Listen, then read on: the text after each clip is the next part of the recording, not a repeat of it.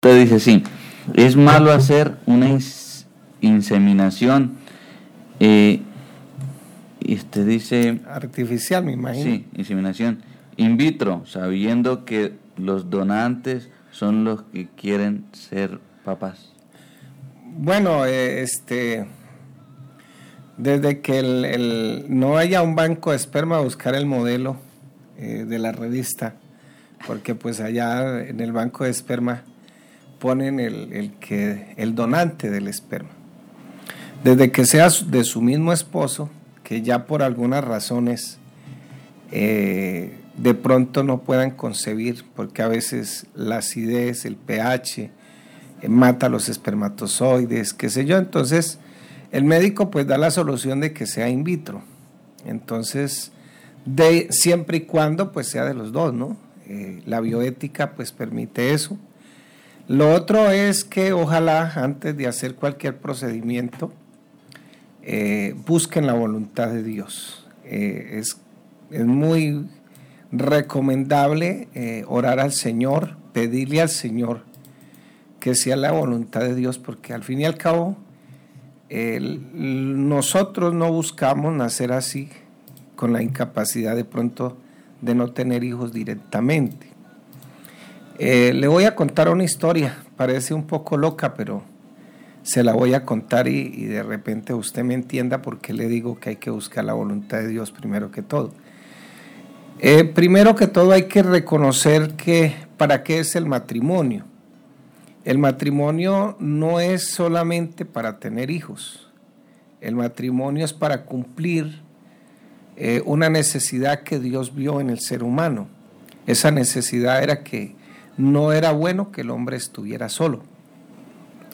Eh, y aunque la, la parte de, una, de un embarazo in vitro eh, está bien dentro de la ética cristiana, pues eh, le recomiendo buscar la voluntad de Dios. Y le voy a contar una historia práctica de algunos hermanos de la iglesia.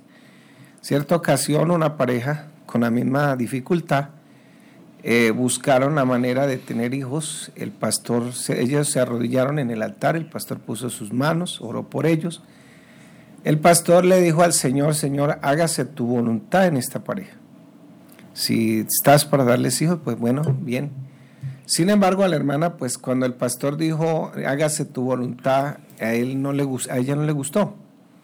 Y de hecho, pues eran hermanos que tenían en esa época, porque todavía no se daban esas cosas por acá, eh, tenían algunos medios económicos y fueron a los Estados Unidos a, hacerse este tratamiento. De hecho, ella quedó embarazada de mellizos. Y bueno, parecía que todo iba bien, legal, chévere, porque pues estaban dentro de los planes y la ética cristiana.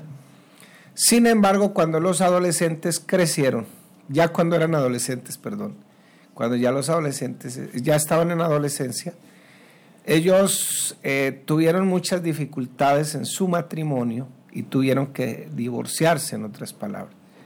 La niña cayó en una depresión que nunca quiso salir de su cuarto. El chico cayó en otra depresión, buscó las drogas y aparte de eso buscó el alcohol. Un día que no estaba la mami en la casa, desgraciadamente, los dos tuvieron relaciones sexuales y la niña quedó embarazada. Ellos tratando de sacar al chico de las drogas y que la chica pues eh, saliera también de esa depresión, volvieron a casarse. Y aunque trataron de remediar un poco las cosas, las cosas ya no fueron iguales. Entonces, ¿por qué hay que buscar la voluntad de Dios? Porque es que la voluntad de Dios es agradable y es perfecta.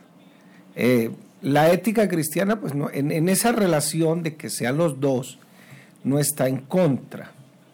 No está en contra porque incluso hay personas que se han, eh, de pronto, por ejemplo, hay hombres que se han hecho la vasectomía y científicamente les han ayudado para que posteriormente tengan hijos con su misma pareja, eh, con su misma esposa. Pero vuelvo y le repito, sobre todo, sobre todas las cosas, eh, qué bueno que podamos entender para qué es el matrimonio. El matrimonio no es solamente para tener hijos, sino para suplir la necesidad que la Biblia enseña de la soledad. Entonces, qué bueno que hayan hablado eso antes. Por eso es un acto de necedad a veces no prepararse antes del matrimonio y tocar estos temas. ¿Por qué? Porque pueden presentarse. Eh, yo tengo un amigo, muy amigo personalmente, él recién casado, le descubrieron varicoceli y, le tuvieron que operar y, de hecho quedó estéril. Sin embargo, pues él, eh, él sí había entendido también y es feliz. Dijo, si Dios me quiere dar hijos, normalmente está bien y si no, pues acepto la voluntad de Dios que haya quedado de esta manera. Y bueno, ahí va, tienen muchísimos años de casados, porque lo que hay que entender es eso. Eh, la relación de pareja es para suplir esa necesidad de la soledad. Entonces, mi hermano, mi hermana que hizo esta pregunta, pues eh, no vas a estar en pecado si lo haces, pero sí me gustaría, o le sugiero, no es que me gustaría a mí, sino que le sugiero que antes que usted pueda conocer cuál es la voluntad de Dios. Si quiere que él tenga hijos o no quiere que tenga hijos, si quieren que estén así o no quieren estar así. Yo tengo otros amigos muy personales, tienen ocho años de casados, un par de jóvenes, tienen creo que 32 años cada uno, y, en vista de que llevan ocho años que cuidándose de no tener hijos, casi que les ha parecido mejor idea estar los dos solitos. Entonces, pues ahí les dejo el trompo en la uña. Dios me los bendiga.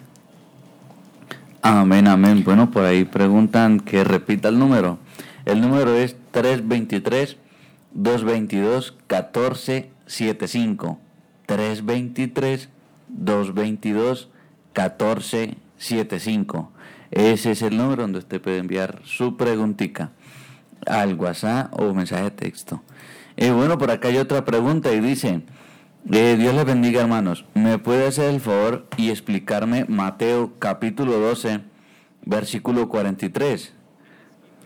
Mateo 12, 43. Sí, Señor. Vamos a ver si lo hemos leído antes. Cuando el espíritu inmundo sale del hombre, anda por lugares secos buscando reposo y no lo halla. Bueno, en este caso, eh, el espíritu inmundo que vuelve.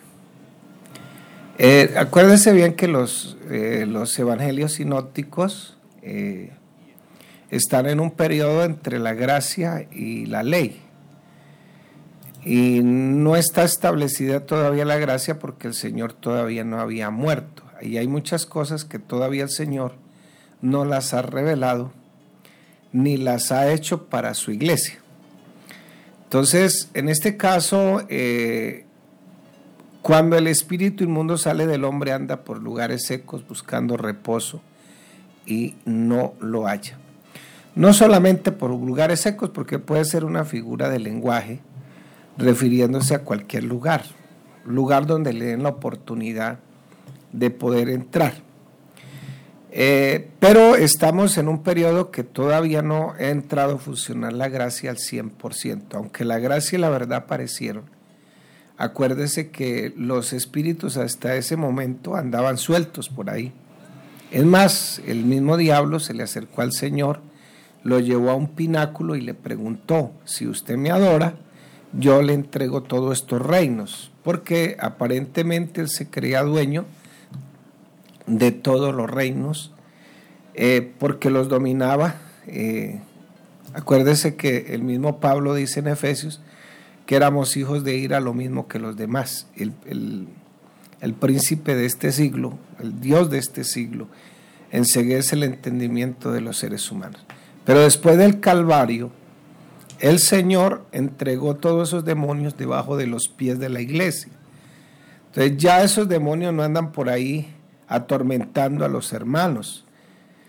Yo casi que nunca paso a creer que una persona que realmente haya creído en el nombre de Jesús, haya creído en el Evangelio, después de que de pronto por casualidad o por, cosas del destino se descarrió, un espíritu venga otra vez a poseerlo.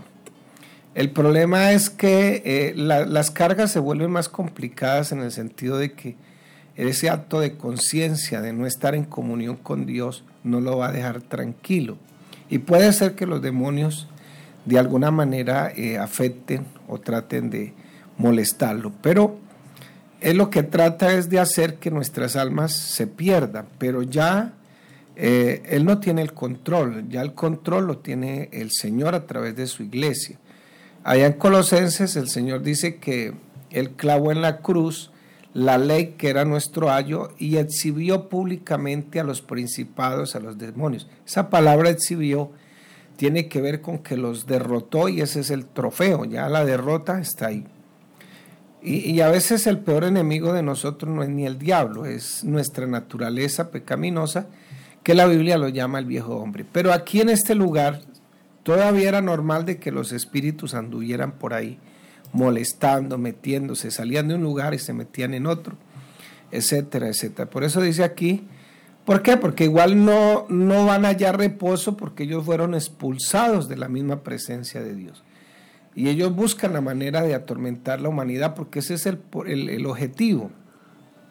Por eso la Biblia dice que el diablo anda como león rugiente buscando a ver a quién se devora.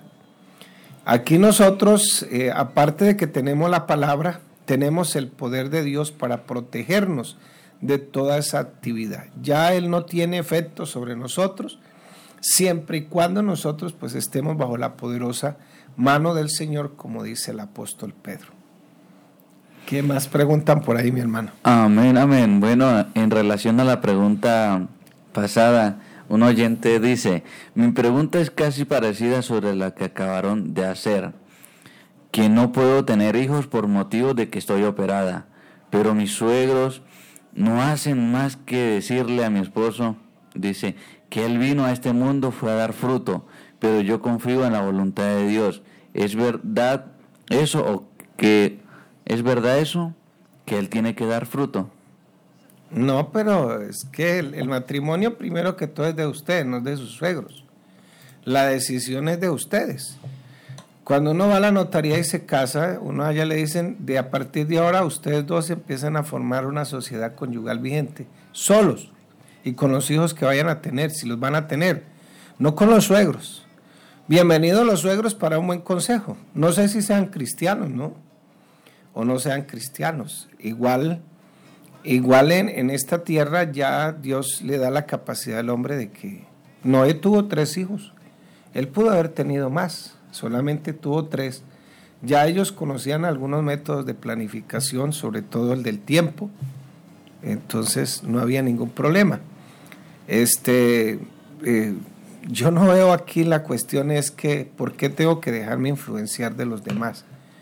O sea, ¿para qué se casaron ustedes? Primero que todo, pues para cumplir esa necesidad. Si hay frutos, pues gloria a Dios, si no hay, pues gloria a Dios también porque está dentro de los planes y la voluntad de Dios. Aquí, yo no busco a veces, eh, uno no busca ciertas cosas, pero el salmista David dice, en tu mano están mis tiempos.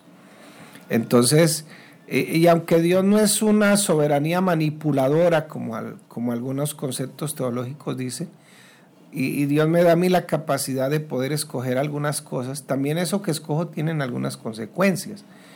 Pero también Dios a veces permitirá que yo pase por algunas cosas. Dice la palabra que todos los que aman a Dios, todas las cosas le ayudan a bien. ¿Para qué le ayudan a bien? Para que todos sean formados igual a la imagen del Hijo.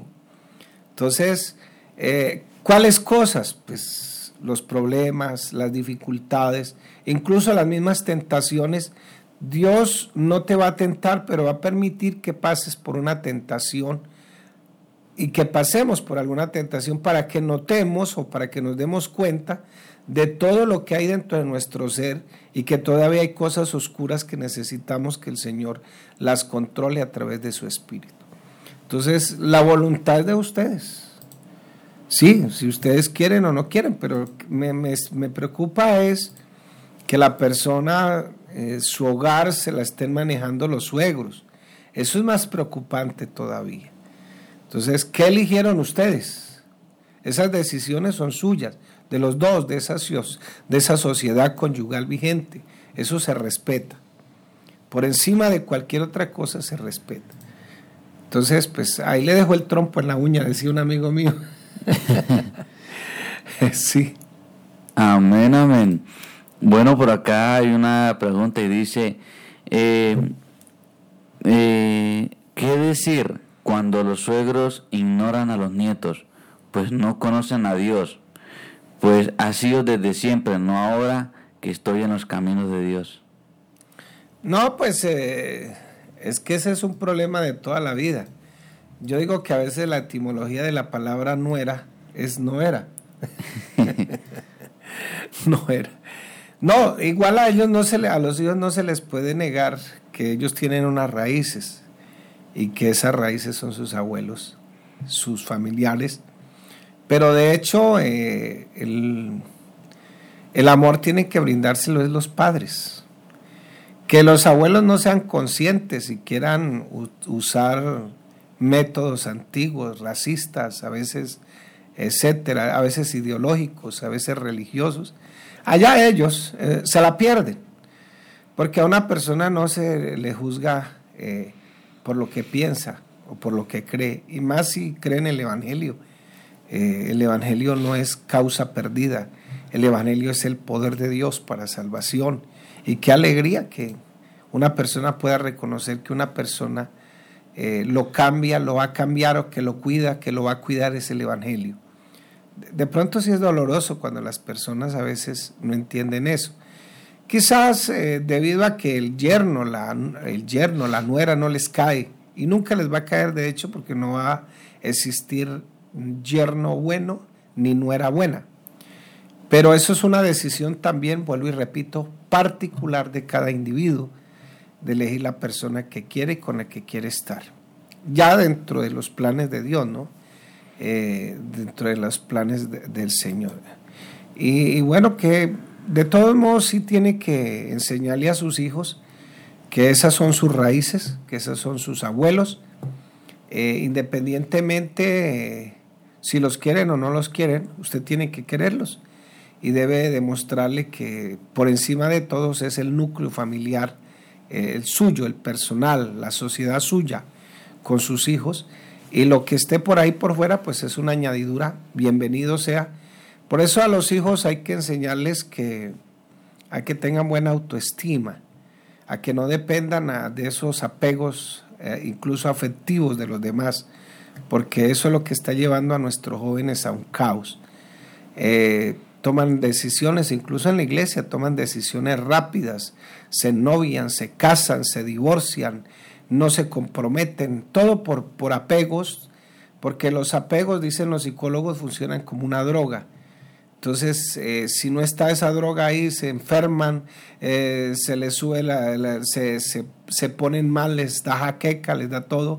Y a veces los problemas con apegos emocionales hacia otras personas, posteriormente eso viene trayendo problemas. Entonces, pues eh, si lo quieren o no lo quieren, pues eso no debe afectarle a usted ni a sus hijos, porque sus hijos están dentro de su núcleo familiar. Que le digan lo que le digan, prepárelos. Papito, ellos son, no son creyentes, hay que entenderlos, no se les puede exigir más, tampoco pues hay que hablar mal de ellos. Sí, tampoco es el hecho porque si de repente un día el niño se lo ganan con un caramelo o algo, Ah, pero es que mi mamá dice esto, entonces la que queda mal es ella. sí, hay que tener mucha sabiduría para manejar todas esas cosas, porque la verdad que a la, final nosotros somos cristianos y no es que tengamos que soportar todas esas, eh, todas esas, eh, eh, digamos, esas humillaciones, pero sí podemos manejarlas sabiamente. Amén, amén. Bueno, por acá hay otra pregunta desde los llanos orientales. Dice, Dios le bendiga hermanos. La pregunta es, normalmente un hombre o hermano abandona a su esposa, pero cuando una esposa o hermana abandona el esposo, ¿puede éste rehacer su vida con otra pareja? Dependiendo del pecado, porque eh, dice la Biblia que no es por cualquier causa. Si ella la abandonó porque eh, es que aquí entran muchas cosas en juego. Y una de las cosas que tienen las damas a veces es que guardan muchas cosas y no solucionan y, van quedando resentimientos y con el tiempo eso se va agrandando el animal. Pero de hecho depende del pecado. La iglesia tiene un tribunal que analiza con, con la red de familia, analizan todas esas cosas. No es que por cualquier causa y que la Iglesia Pentecostal Unida de Colombia está promoviendo el divorcio, eh, no sé qué, no, no, eh, hay que mirar, es como en qué condiciones queda el que se queda y en qué condiciones se va el que se va, por qué se va, cuál fue la causa, etcétera, etcétera. Entonces, la Biblia habla de una parte inocente y una parte culpable.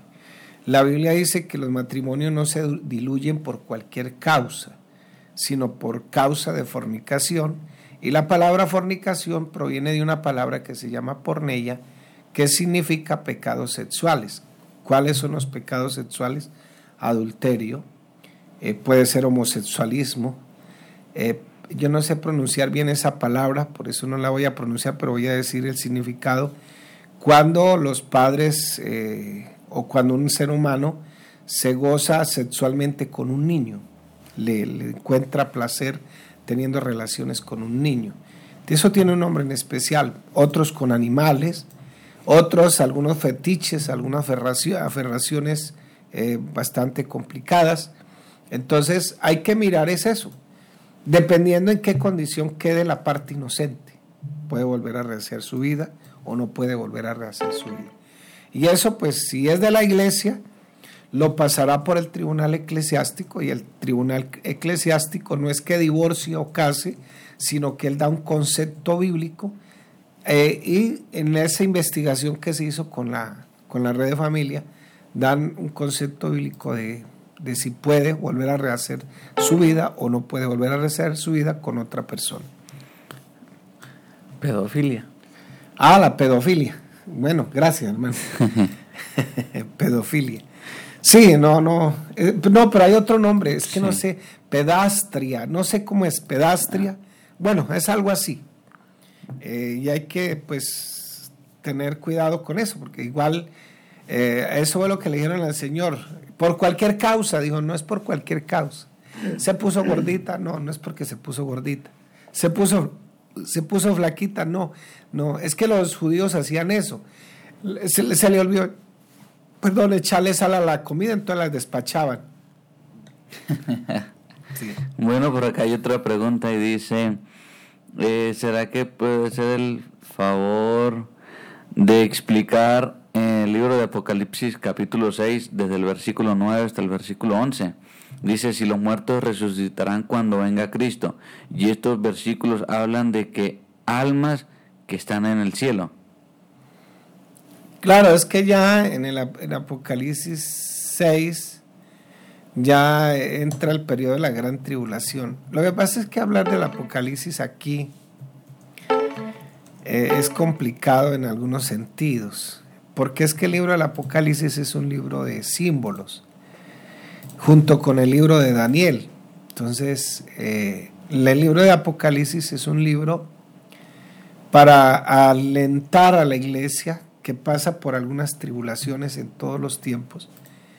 Y cuando Juan escribe el Apocalipsis, pues lo que nos da a entender es que la iglesia estaba pasando por una tribulación acerca del emperador que estaba persiguiendo la iglesia, pero que Juan los alienta o los motiva para que tengan fortaleza en Cristo.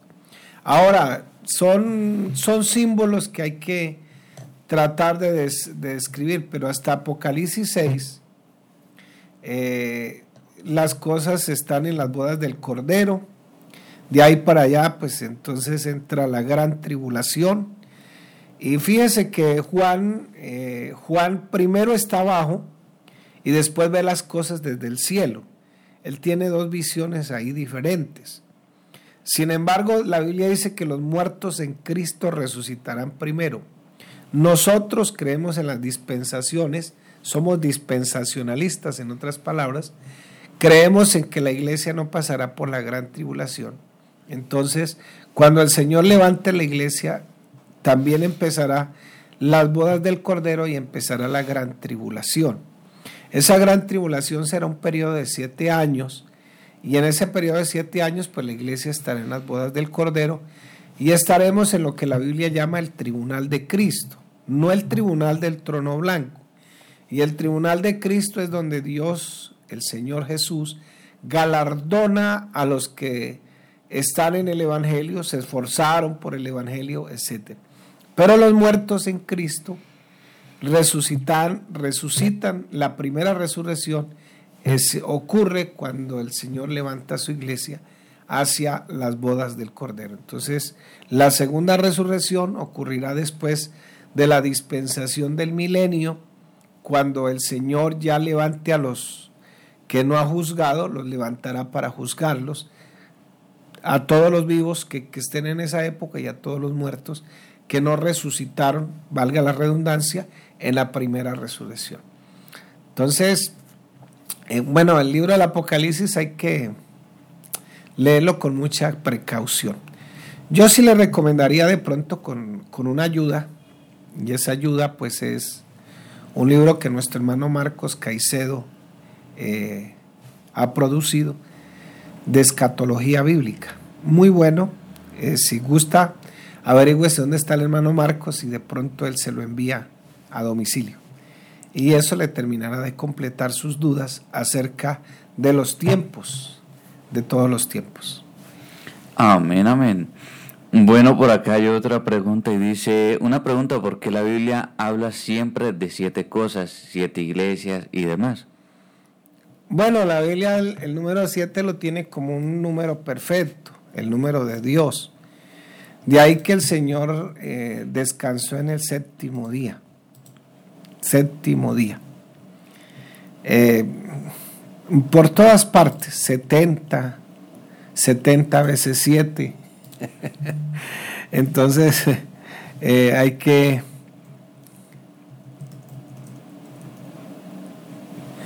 Entonces, eh, creo que pues tiene que ver eso, por eso el 666 se le considera un número de hombre, el número, el número imperfecto.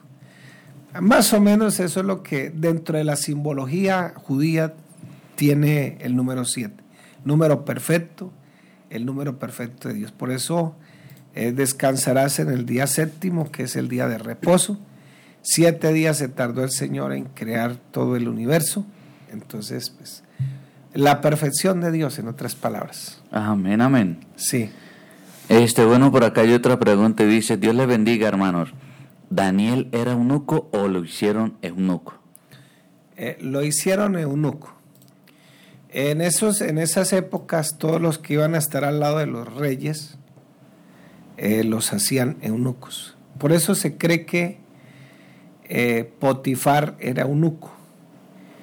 Y por eso se cree también que de pronto la esposa de Potifar tentó, tentó a José porque pues todos los que tenían que estar a la, o, se hacían o los hacían.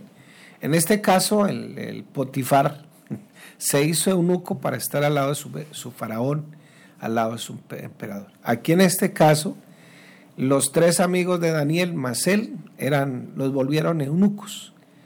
Eh, yo veo algo como en el primer capítulo de Daniel, porque a pesar de que Daniel pues había tomado la decisión de, estar siempre con el Señor, no apartarse, entonces, este, sin embargo, hay como un silencio.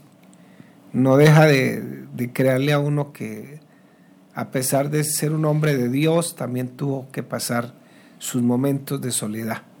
Eh, hay que reconocer que había dos maneras como los hacían eunucos. Eh, algunos solo les cortaban sus testículos, incluso en la época de la música gregoriana, eh, creo que en el siglo, en la Edad Media, a los muchachos que entraban como a esos coros para que su voz no les cambiara, les cortaban solo sus testículos y la voz de esa manera no cambiaba. Eh, también en la época ya de Daniel no era así. Realmente les cortaban no solamente sus testículos, sino que también les, les cortaban su falo, o su, miembro viril, si quiere ponerlo de esa manera, y les dejaban solamente un, conducto donde les ponían un, tubito de estaño para que hicieran sus necesidades fisiológicas. Raídos totalmente, castrados. algunos solamente les cortaban los testículos porque los ponían en un harén y para que no dejaran embarazadas las, las concubinas de los reyes, eh, simplemente les cortaban los testículos nomás. Pero a la mayoría, la mayoría les cortaban todo y eso ocurría más o menos en la época de unos 14, en la época de la adolescencia, más o menos ocurría eso. Claro, a ellos no les salía barba, eh, su voz les quedaba en un solo tono.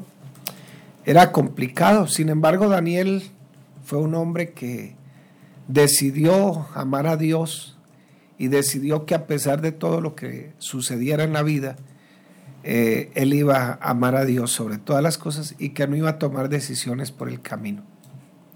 Y solo tenía 14 años, no era el viejito que a veces pintan los libros de historias bíblicas, porque la gente cree que es un viejito, que ya porque estaba viejito aguantó todo eso.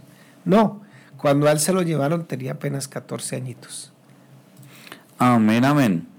Bueno, por acá hay una pregunta y dice, hermano, Dios le bendiga. Una pregunta, ¿la falda de jean es diabólica? Oiga, pero se inventan cosas, ¿no? no, lo, que pasa es que a veces eh, se relaciona, ¿no? Se relaciona porque pues eh, el jean más o menos surgió en la época de los hippies, donde fumaban marihuana y hacían fiestas diabólicas y todo eso, pues eh, se usaban eran los jeans, entonces relacionan una pero eso no tiene nada que ver con, el, con que sea o no sea diabólica. Eh, depende, ¿no? Depende de la falda, ¿no? Porque si no tiene sino por ahí un metro de, un palmo de, de larga, pues de pronto ahí sí se puede tornar hasta diabólica. Una vez íbamos con mi esposa y, y pasó una muchacha en minifalda, entonces estaban unos muchachos ahí en la puerta y decían, el diablo, el diablo, mira el diablo. No, no, no es el diablo, es que ella quiso ponerse minifalda y mostrar las piernas y que la llamar la atención. Pero eh, la cuestión no es la minifalda, ¿no? La cuestión es eh, hasta dónde está dispuesta la mujer de Dios a independizarse de Dios. Porque cuando una persona se independiza de Dios, pues quieres llamar la atención. ya, una cosa, la otra, sí. No, la tela en sí no tiene nada que ver. Aunque la tela sí ya, ya es transparente, pues sí tiene mucho que ver, ¿no? no, no. Yo realmente no le veo problema a eso. Lo que hay que ver es qué tipo de falda, ¿no? Porque de todos modos la Biblia le enseña a la cristiana que debe vestirse con decoro, con pudor y con modestia. Entonces, eh, si usa esas tres palabras en su vida, pues no tiene ningún problema. Amén, amén. Bueno, por acá hay otra pregunta y dice, eh, ¿Por qué los pastores dicen que estamos hace seis mil años, cuando los científicos dicen que la Tierra tiene millones de años? Sí, los, puede ser que la Tierra tenga millones de años, pero la raza humana no tiene sino seis mil millones, seis mil, seis mil años, es seis mil años los seres humanos. Eh, entonces, sin embargo, seis mil, seis mil años sí. Seis, mil años sí, seis mil años sí, dos mil años, sí, seis mil años. Y sí, estaba dudando. Eh, sin embargo, eh, los seres humanos han muerto por causa de otros seres humanos, más o menos como unos 40 mil millones de seres humanos. Y han muerto más o menos hasta la presente unos 70 mil millones de seres humanos. Y en este momento en la Tierra eh, habemos más o menos un poco de más de 7 mil millones de seres humanos. Entonces, pero la raza humana no tiene sino 6 mil años. Puede ser que la Tierra tenga más. Eh, por eso los dinosaurios se cree que no estuvieron en la época de ya los seres humanos. Se extinguieron eh, por algunas razones. Entonces, científicamente eso está comprobado. Amén, amén. Este, por acá hay otra pregunta y dice, un médico que lea la mano a uno, ¿hace uno pecado? Eh, ¿Que lea la mano? Sí. ¿Y ese qué médico será? no sé. Yo tengo aquí un médico que le lee la conciencia a uno. Pues eso sí es como complicadito, eso de... Eh, este, eso es como complicadito, porque igual no solamente la mano, que los orines, que, el ojo, el iris. Yo sí le tengo un poquito de, de, de qué, de, miedo a todo eso, porque la verdad, hermanos, es que pues yo no creo que un médico vaya a, un, a una universidad y, ojalá que lo haga por vocación, no lo haga por ganar solamente dinero, que vaya a una universidad y estudie científicamente muchas cosas acerca de los seres humanos y las enfermedades y sea más, o sea, sea más efectivo que le lean a uno la mano, el iris o los orines que una, un examen que le mandan a uno en un laboratorio. Eso es complicado. Eh, yo realmente aquí me reservo mis derechos, pero lo digo de manera personal. Yo no creo en la medicina homeopática. Yo tuve una experiencia con mi familia y ellos acudían a una señora, no solamente mi familia, sino mucha gente. Y la señora tenía una droguería. Y ella tenía dentro como un como un como una un como cómo le digo yo un escritorio. Y la persona entraba y ella le agarraba la mano. Y no les decía absolutamente nada cuando le redactaba una fórmula y vamos a ver que la fórmula era acertada. Peor todavía hermanos. Después eso me daba escalofríos. Claro, porque es que vea, yo tuve en mis manos un libro donde un hombre cristiano de Brasil sanó 85 mil personas sin medicina y sin nada. Entonces, eso produce escalofrío porque la verdad es que eh, hay que dudar acerca de todos esos procedimientos. Yo creo que es mejor asistir donde el médico que fue a la universidad, que mande los exámenes que son, las radiografías que son y bueno, lo que haya que hacer.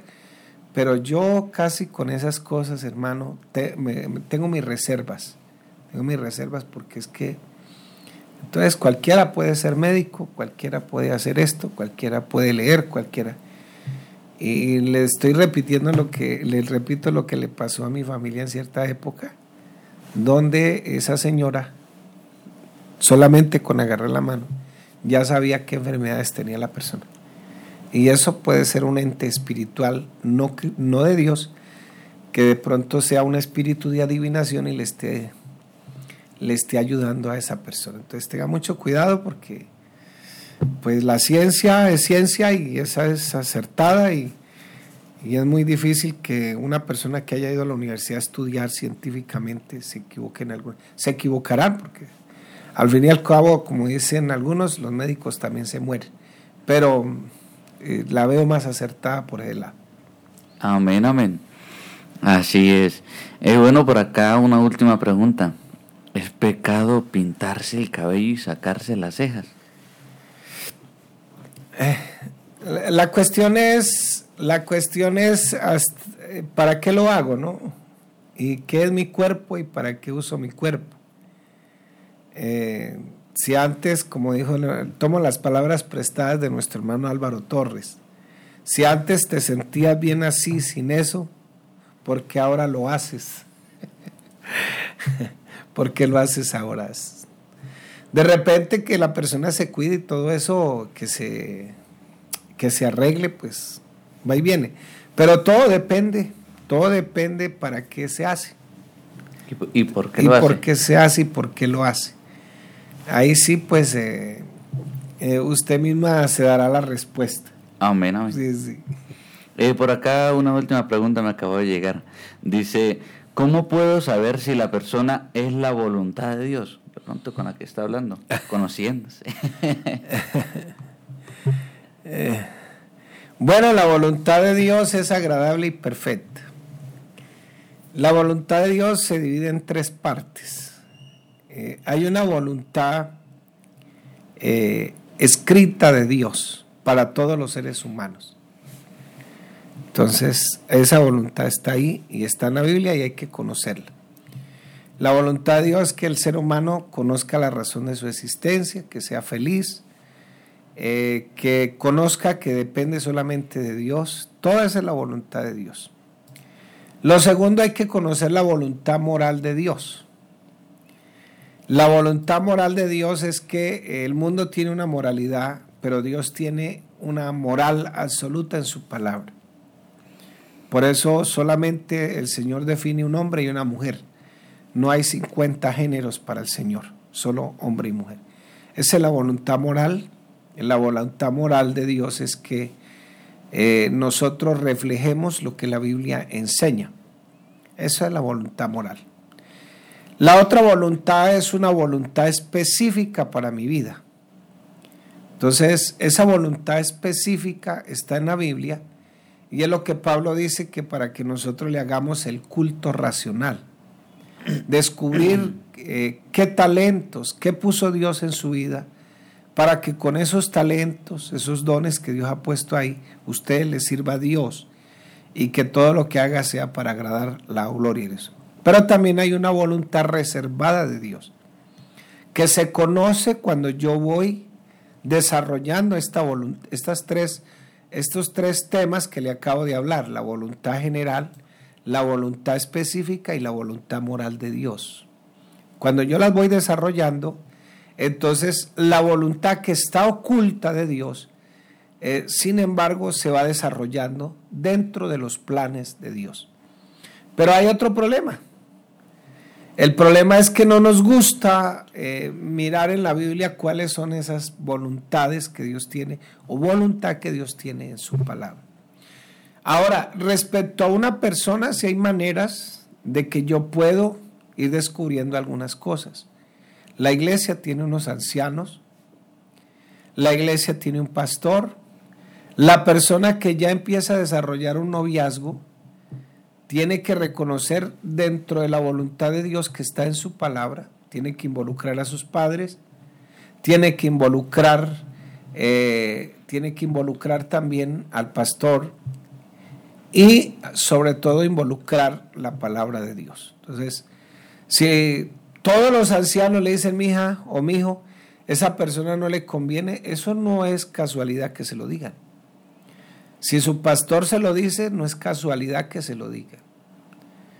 Yo por lo general, antes de que las personas tomen una decisión de casarse o noviarse, sí me gustaría me gusta preguntarles por qué lo hacen. ¿Qué tanto conocen del matrimonio y para qué es el matrimonio?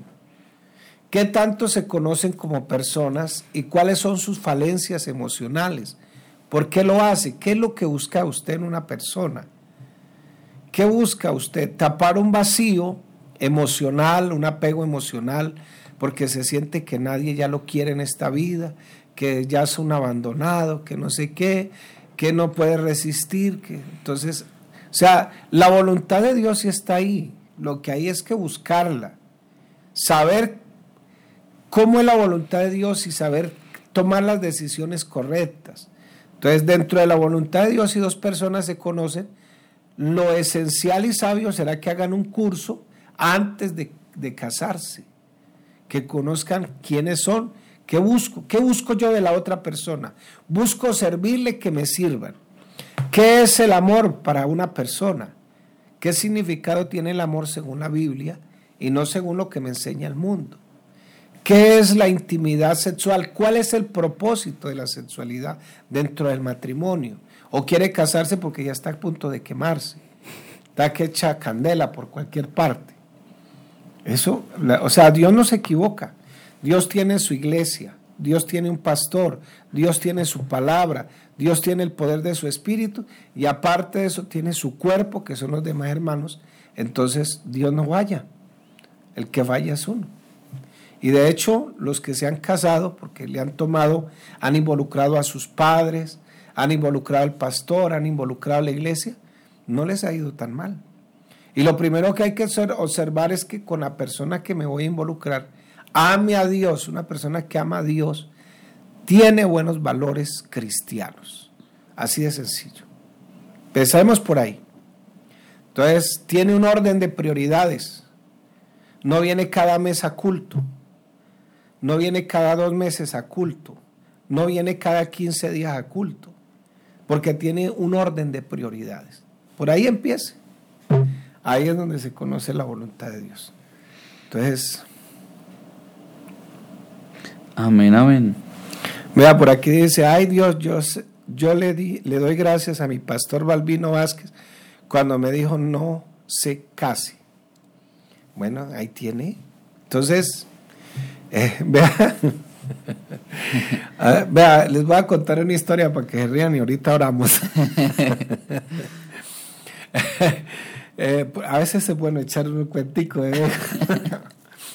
Le dijeron a un muchacho, mire, no se case con la hermana. La hermana no es mala hermana, es una hermana de la iglesia, bautizada. Pero no se case. No es para usted. Que no. Bueno, todo, casi todo, hasta el mismo pastor le dijo que no lo hiciera. Otro día, este, cuando ya estaba a punto de casarse, vivían en un pueblito, eran un pueblito, así como este. Se fue la luz el día del matrimonio. Se fue la luz. Bueno, llegó, buscaron una planta, prendieron, listo. Ya estando en el altar se les cayó una argolla y casi no la encontraban. Lo único que faltó es que Dios le dijera, viniera personalmente y le dijera, no se case. Sin embargo, se casó. Bueno, así pasó. Empezó el calvario porque la chica tenía un temperamento muy fuerte.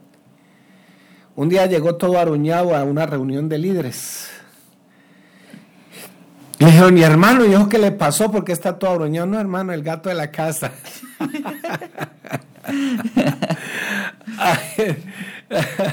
Entonces, mi hermano querido, pues, involucre a su pastor, involucre a sus padres, eh, vaya conociendo a la persona. Eh, por eso usted tiene que aprender a diferenciar qué es una cita amorosa a una cita amorosa en la iglesia a una cita amorosa del mundo. Tiene que aprender a diferenciar qué es el amor que enseña Dios en su palabra y qué es el amor que enseña el mundo. Porque el amor que enseña Dios en su palabra es una virtud que me servirá cuando me case para abrazar y besar y acariciar. Cuando estoy soltero me servirá para que la persona y, y casado también no me haga daño. Eso es el amor de la Biblia y me servirá es para expulsar cuando me están haciendo daño. Entonces, si usted no conoce qué es el amor bíblico, pues eh, no está practicando lo que dice la Biblia, que con sabiduría se edificará la casa, con prudencia se afirmará y con ciencia eh, se, se, llenará eh, las alcobas de todo bien preciado. Entonces, ahí les dejo el trompo en la uña. Amén, amén. Vamos a orar ahora sí por todas las necesidades.